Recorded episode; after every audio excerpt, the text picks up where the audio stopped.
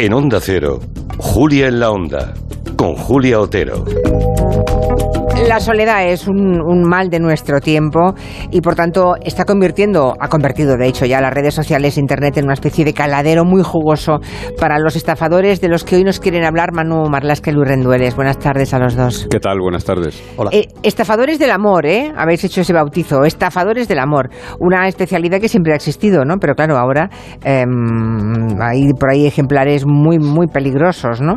Y si no esperen a ver los casos que nos van a contar Luis, Luis y Manu, que no es un género nuevo, han existido siempre ese tipo de estafadores. Siempre han existido y además nuestro país yo creo que ha sido siempre una gran cantera de, de estafadores del amor, ¿no? Yo recuerdo uno de los más activos cayó cuando yo empezaba en esto de los sucesos a finales de los 80 del siglo pasado, o sea, hace un porrón de años. Dicho así, es bueno, es que, es que es así, es Ya, así. ya, ya. Bueno, pues este tipo se ganó el apodo del Capitán Casanova porque se hacía pasar siempre por militar, para lo que naturalmente como buen estafador contaba con todo su atrecho, con todos sus disfraces, uniformes de distintas armas, tierra, mar y aire, y él lo que hacía era acudir a locales frecuentados por mujeres de cierta edad ya, eh, solteras, viudas, divorciadas, pero eso sí, siempre mujeres con posibles. Las embaucaba y acababa parasitándolas del todo, ¿no? Les pedía prestado dinero, les quitaba objetos valiosos y cuando ya no podía sacar más, desaparecía. A una de las víctimas incluso, recuerdo perfectamente porque la entrevisté, la dejó plantada en el altar, casi en el altar, con el vestido de novia comprado y todo. Madre mía. Y finalmente pudo ser detenido en una época en la que no había redes sociales ni nada era viral. Bueno, pues fue detenido porque su foto la sacamos en el periódico en el que yo trabajaba y un taxista lo reconoció y avisó a la policía. Madre mía, ahora en estos tiempos los estafadores del amor ya no tienen que echar horas yendo a las barras de las cafeterías y los bares, ¿no? Ah, como, ah, como antes pescaba el, el capitán Casanova, decías, Sí. ¿no? Claro, el, el rollo este de que a las mujeres nos van los uniformes, ya entiendo. Sí, sí, claro, claro. No. Bueno, no, claro, claro. Fetichismo, venga. Sí, es que es eso, claro. En fin, que ahora con las redes sociales y las aplicaciones para, eh, para encontrar amor o compañía es tremendo. El mundo digital, ahora lo tienen facilísimo, ¿no? Sí, es un territorio enorme, ¿no? A Manuel le gusta decir que es el Serengeti o el Ngorongoro, donde, donde los estafadores buscan a una, a una Sí. herida, ¿no? A una víctima. Hay algo que no ha cambiado, es el perfil de las víctimas, ¿no? Hay muy poquitos hombres, otro día hablaremos de los hombres. Los hombres buscamos una cosa más carnal y las estafas que nos hacen son de sexting, es de sexo duro y con imágenes. No somos tan, tan románticos, por lo general, alguno hay, ¿eh?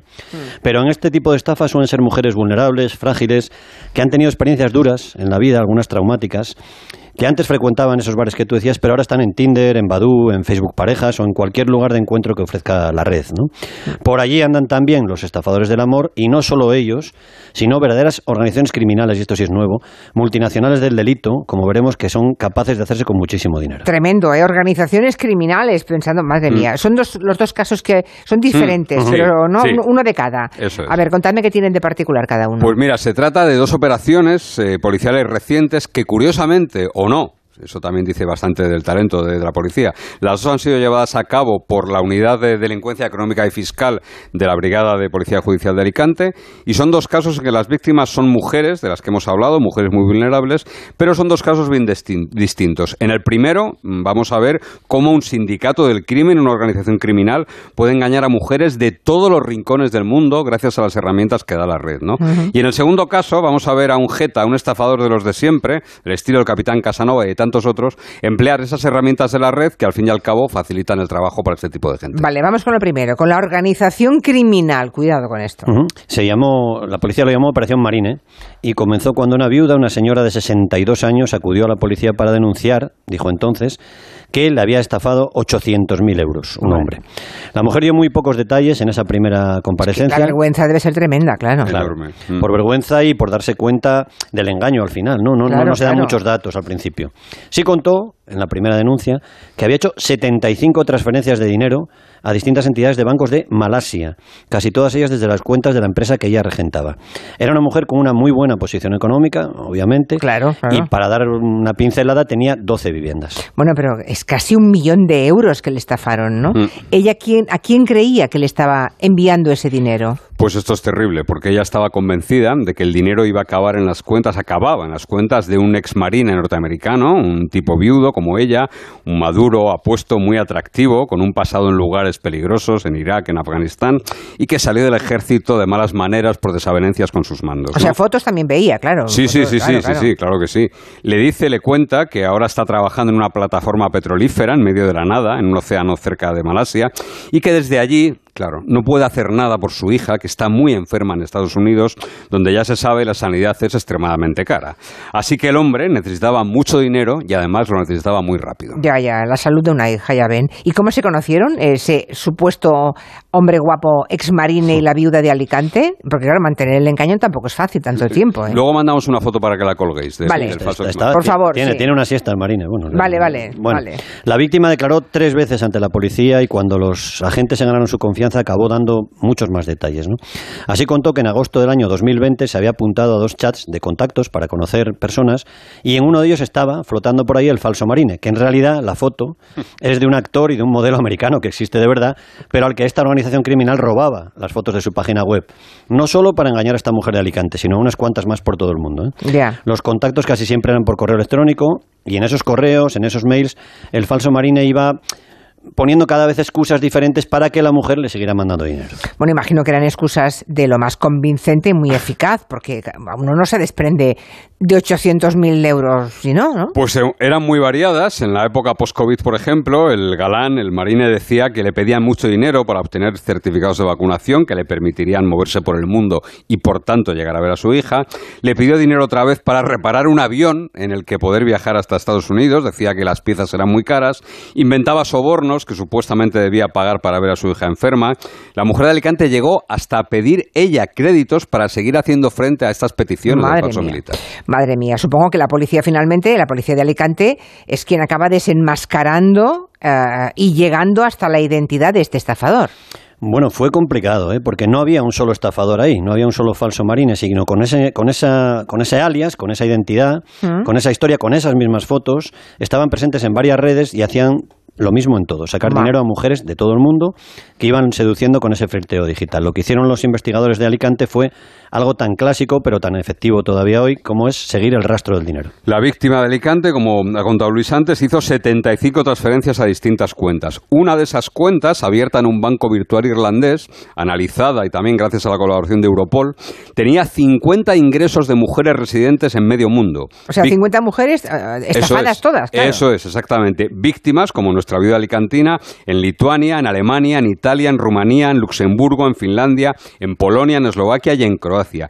Y a su vez, de esas cuentas había salidas hacia cuentas de personas que tenían residencia en Lituania. O sea que lo que se encuentra la policía es nada menos que una organización internacional dedicada a estafar a estas pobres señoras, ¿no? Eh, ¿Alguna ramificación de esa organización en España? Sí, sí. La red cometió un error, seguramente motivado por la avaricia. Las, las víctimas de este de estafa suelen pagar 10, 15 mil euros, no pagan más. Pero claro, al comprobar que la mujer de Alicante pues no tenía límites, tenía muchísimo dinero, quisieron exprimirla hasta el final. Y el falso marine le pidió que le mandara un libro relleno de 7.000 euros en efectivo a una dirección de Málaga a través de Seur. La policía localiza al destinatario real, que es un ciudadano de Nigeria, al que se le pincha el teléfono.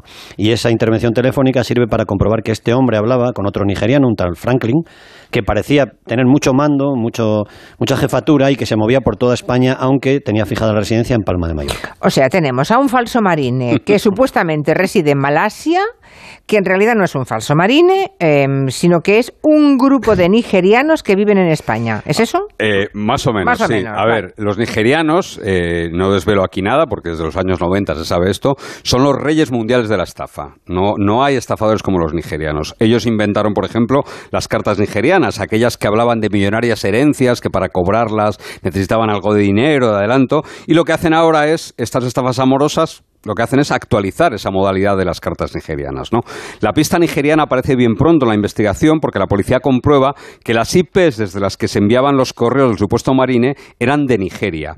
Franklin, el nigeriano residente en Palma, un tipo de 27 años, de gustos muy caros, con trajes impecables, con relojes de alta gama, con colonias muy caras, se movía en un Range Rover de lujo. Franklin era el jefe de las mulas, el encargado de contratar a las personas que recibían en sus cuentas el dinero de las estafas y lo mandaban a la de los verdaderos beneficiarios, que estaban, eso sí, en Malasia y en O Indonesia. sea, tampoco era el nigeriano Franklin, eran otros también. No, no, Franklin era nigeriano, lo que hacía era contratar mulas, Eso contratar lo que antes se llamaban pitufos. No, para pero que- decías que eh, lo, eh, lo ponían en las cuentas de otras personas en Malasia e Indonesia. Sí, sí, ahí Eh, vamos. ahí va, vamos. vale, vale. ¿Y esas mulas, esa gente que actuaba ahí en medio, Bueno, esos sacaban? co- cobraban un poquito, una comisión pequeña, 100, 150 euros por cada operación en la que participaran. ¿no? A toda esta gente le iba reclutando Franklin en Mallorca. Él les pedía solamente que le mandaran documentación, que le mandaran un selfie y una grabación en inglés. Con eso ya podía abrirles unas cuentas corrientes en Lituania con las que mover el dinero. La policía detuvo a 14 de esas mulas y a los dos nigerianos, a Franklin y al, y al hombre que vivía en Málaga, y lo que es más importante, resolvió 25 estafas a mujeres de diferentes países. 25. ¿eh? Varias de esas mulas identificaron a Franklin como el hombre que los había captado. Madre mía. Bueno, y la segunda historia, aquí no hay ninguna organización internacional ni nada parecido, ¿no? Es un pícaro, ¿no? Un, un, el- un jeta de toda la vida Sí. que emplea las herramientas que le da Internet. Eso, sí. Eso es. Otra vez es la, la Unidad de Delincuencia Económica y Fiscal de Alicante la que se encuentra con la denuncia de una mujer que esta vez dice que un hombre le ha estafado 25.000 euros. La víctima cuenta que había conocido al tipo a través de Facebook Parejas, que iniciaron una, una relación aparentemente normal, que él dijo ser capitán de la Guardia Civil y, de hecho, en las fotos de sus perfiles en redes sociales posaba con un coche oficial detrás, le contó que tenía amigos en los juzgados y que tenía acceso preferente a las casas y a los coches que iban a ser subastados, es decir, a todo un chollo, ¿no? Pero claro, siempre hay un pero. Había que adelantar un dinero para asegurar esa compra, ¿no? Vale. Y ese era el instante, el, el momento en el que el hombre se desplazaba a Madrid con su víctima, ella le entregaba el dinero y él desaparecía con cualquier excusa, casi siempre relacionada con su trabajo con la Guardia Civil. Y ya nunca más sabía Nunca más de aparecía, mujer. claro. Bueno, y con este modus operandi no engañaría solamente mm, a una mujer, ¿no? No, A no. otras más, claro. El verano pasado hubo una denuncia similar de una mujer que residía en Murcia. Los investigadores ya tenían el nombre del sospechoso porque se exponía mucho más, ¿no? Se llama Julio Turrado García, pero no era no había forma de localizarlo, no tenía nada su nombre, era una sombra. Sí averiguaron que cuatro años antes había estado en un hotel alojado con una mujer residente en Ellín, en la provincia de Albacete. La policía comprobó que esa mujer era su pareja, con la que había puesto en marcha un negocio de restauración gracias a 60.000 euros que había estafado a otra mujer. Vaya, o sea, trabajaba para su mujer, digamos. Eso vale. es, sí. y, Bueno. esa, y, y- y su pareja eh, también pensaba que era guardia civil, ¿él o no? Eh, Pensaba que era un prejubilado, porque él le contó Ah. que se había prejubilado por un problema de vista, y es cierto que él tiene problemas en la vista porque es diabético. Pero la verdad es que Julio nunca ha sido guardia civil, aunque sí pasó por la academia, pero no llegó a ingresar, no llegó a jurar el cargo, digamos, ¿no? La verdad es que el tío lo montaba bien porque tenía toda la parafernalia de distintivos, uniformes, e incluso simulaba de vez en cuando que le llamaba a un mando para firmar un atestado, para hacer una operación. De hecho, en el registro que hicieron en su casa apareció mucho material de la Guardia Civil, 11.000 euros en metálico, a los que hay que sumar los 2.000 que llevaba encima. Madre mía, o sea que hay un montón de estafas, ¿no? Que habrá solucionado la policía solamente con la detención de este falso capitán, ¿no? Al menos seis mujeres cayeron en, en las manos de este falso guardia civil y le dieron 200.000 euros, no es poco, ¿eh? Y el tipo no se rinde porque después de ser detenido, la mujer lo echó de casa, la- su, su pareja lo echó de casa, Ya. pero él se las apañó para meterse en casa de otra mujer en Castellón. Caray. Sí que anduvo despierta y le contó a la policía que el falso capitán le había hablado de la posibilidad, ya estaba trabajando, de hacer una inversión, uno de esos chollos.